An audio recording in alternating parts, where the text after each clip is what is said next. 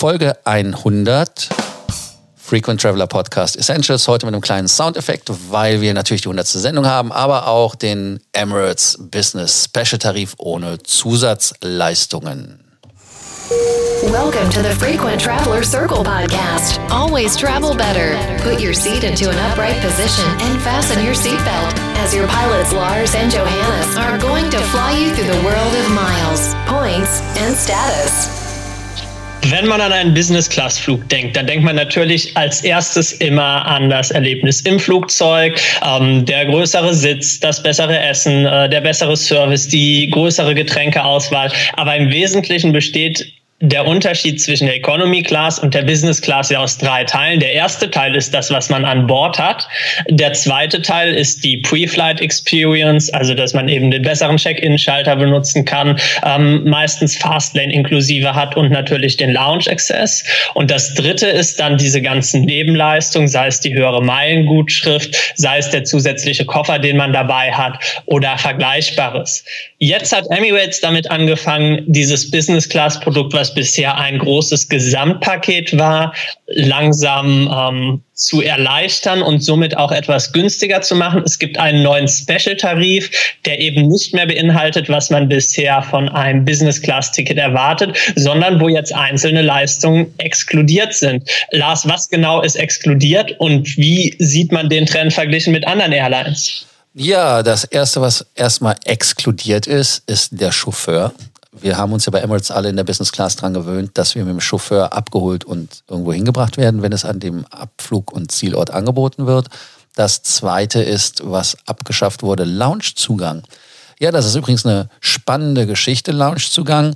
Alle Leute, die den Special-Tarif buchen, bekommen diesen nicht. Und die Frage ist ganz einfach, ähm, kann ich den dazu buchen? Ja, den kann man dazu buchen. Würde für Skywards Mitglieder ohne Status 100 Dollar kosten. Für Passagiere, die nicht in dem Programm teilnehmen, sind es 130 Dollar. Die Frage ist allerdings, wenn ich einen Status habe, komme ich rein oder nicht? Das ist meiner Meinung nach nicht ganz klar aufgeführt irgendwo. Ich weiß nicht, ob du, Johannes, das gesehen hast, aber es gibt noch eine andere Geschichte, die ganz wichtig ist. Es gibt auch keine Möglichkeit, ein Upgrade in die First Class zu bekommen. Das ist einfach auf der Seite mit dem Wort not permitted geschrieben. Heißt also, dass die Leute, die sagen, na, ich möchte ein Upgrade haben, ähm, das ist dann äh, nicht mehr so prickelnd. Wenn man jetzt sich das Ganze mal anguckt von der Preisgestaltung her, da liegt ja eine, eine Preisspanne ungefähr ähm, von einem Drittel zum Flex-Tarif, also zu dem besten Tarif, den es gibt. Es gibt also vier Tarife. Der Special, das wäre der ohne den Chauffeur, Lounge und Upgrade to First Class. Dann gibt es den Saver, der alles inkludiert hat, aber restriktiv ist. Der Flex, der etwas flexibler ist. Und dann der absolute flexibelste Flug ist der Flex Plus und der gibt auch die meisten Punkte bei Skywards, wenn man sammelt. Johannes, zu meiner Frage, hast du irgendwo gesehen, ob man zur Lounge äh, reinkommen kann, wenn man zum Beispiel ein Platinum IO, wahrscheinlich auch nicht, ähm, oder Silver oder Gold ist bei denen, was dann Phase ist? Emirates hat das mit den neuen Tarifen selbst gar nicht kommuniziert, vielleicht auch wirklich, um etwas abzuschrecken, den zu buchen, beziehungsweise nur die Leute den buchen, die es wirklich wollen. Ähm, man kriegt tatsächlich auch den Loungezugang, wenn man den entsprechenden Status hat. Also man wird, äh, wenn man durch den Emirates-Status in die Lounge kommen würde mit einem Economy-Class-Ticket, dann kommt man eben auch mit dem Business-Class-Ticket in die Lounge rein. Aber was dann auch natürlich noch ein relevanter Punkt ist für alle Statusjäger, ähm, der neue Special-Tarif hat nochmal deutlich weniger Meilengutschriften. Also Lounge ja, ähm, viele Meilen und somit Status Requalifikation. Rückt dann in weitere Ferne, muss man dann im Gegenzug sagen. Ja, es gibt in der Tat weniger Meilen, wobei man natürlich die Frage stellen muss, ähm, was macht der Tarif für einen Sinn eigentlich? Weil wenn ich mir die Preisunterschiede angucke, dann sind die dann nicht wirklich so viel größer und das relativiert sich ganz schnell, wenn man Loungezugang hat, beziehungsweise einen Chauffeur-Drive hat und auch die Möglichkeit, ein Upgrade in die First Class zu bekommen. Ähm, es gibt übrigens auch, das habe ich ganz vergessen, keine Sitzplatzreservierung. Das ist natürlich etwas, was, ähm, ja, das kann äh, jemanden natürlich in Popo kneifen, aber wenn wir ehrlich sind, wir fliegen im 380er, ähm, ist das so wichtig, wo ich da sitze? Also ich finde die Sitze im 380er bei Emirates, ob, unabhängig jetzt von der 777 oder aber von der ähm, 380er, absolut, äh, die sind gleichwertig. Natürlich ist es spannend, da vorne zu sitzen oder wenn man schlafen möchte, nicht direkt an der Bar zu sitzen. Aber Johannes, ist der Sitzplatz für dich so wichtig?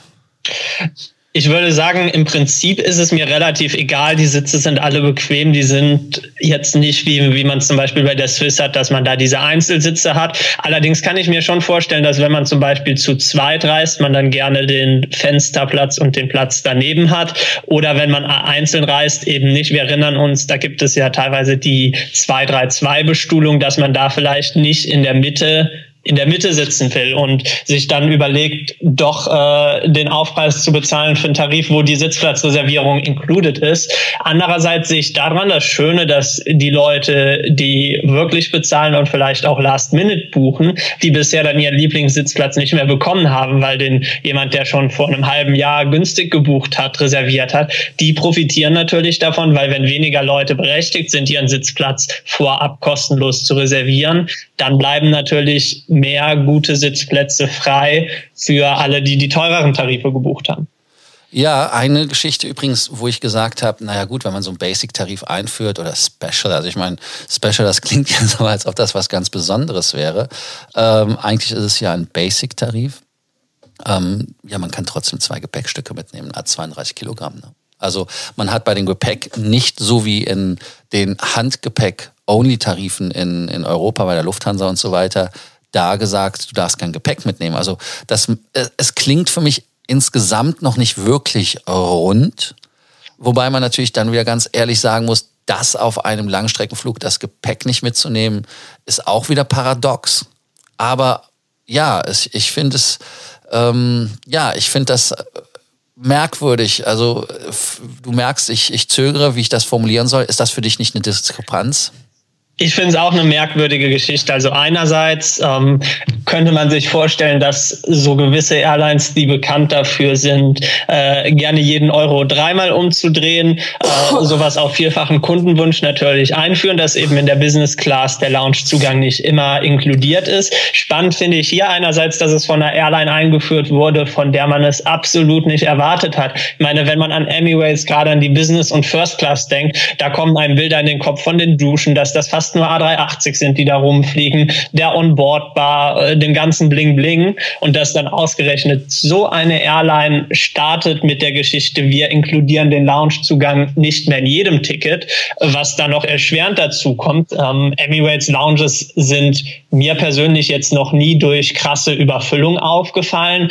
Andererseits an den Stationen, wo man eigene Lounges hat, sind die Kosten, um jetzt einen Passagier da reinzubringen, ja nahezu null Bereich. Also der isst dann da vielleicht zwei Brötchen, äh, die er sich ansonsten äh, im, im Flugzeug gegessen hätte, die er im Flugzeug gegessen hätte. Also die Kostenersparnis ist da relativ gering. Ich hätte tatsächlich eher erwartet, dass man bei diesem Tarif den, ähm, den Emirates ja vor, vor über zwei Jahren schon mal angedeutet hat, dass man sich da was anschaut. Damals hieß es sogar noch, dass man vielleicht wirklich nur den Sitz in der Business Class verkauft, ohne den ganzen Service wie Verpflegung drumherum, was meiner Meinung nach dann aber wirklich das Produkt wieder kaputt gemacht hätte und den Premium-Anspruch. Ähm, ich hätte aber tatsächlich gedacht, dass man da andere Features als den Lounge-Zugang rausnimmt. Dass der Chauffeur wegfällt, kann ich gut verstehen. Das ist ja ein wirklicher Kostenfaktor und den bietet man ja auch bei Worttickets so nicht mehr an. Ähm, dass die Sitzplatzreservierung wegfällt, finde ich auch eine, eine sinnvolle beziehungsweise nachvollziehbare Sache.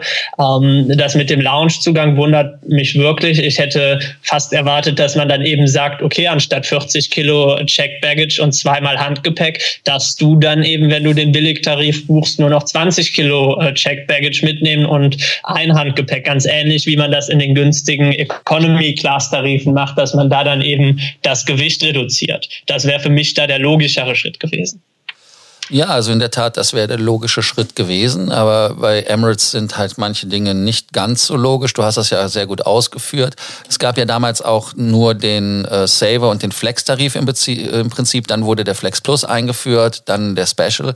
Ich habe einfach nur Angst, dass hier die Preise auf ein Niveau wieder gehoben werden, dass im Prinzip es nicht billiger wird zu fliegen, sondern teurer. Also dass hier einfach versucht wird, über diesen Weg die kalte Progression einzuführen, wie das so schön heißt im deutschen Steuergesetz, ähm, dass man halt wirklich ja Fliegen teurer macht. Nur ja, es also ich, ich finde, es ist nicht Fisch und nicht Fleisch und, und da sind wir auch schon beim Fazit. Also einmal die Preisdifferenz, die der Flug hat, ist das nicht wert. Und das andere ist ähm, auch die Punkte. Also man würde beim Beispiel vom, vom Special bis zum Flex Plus hat man fast äh, 50 Prozent weniger Punkte, wenn man das so rumrechnet. Zum Saver-Tarif hat man hat man knapp äh, 25 Prozent äh, weniger Punkte.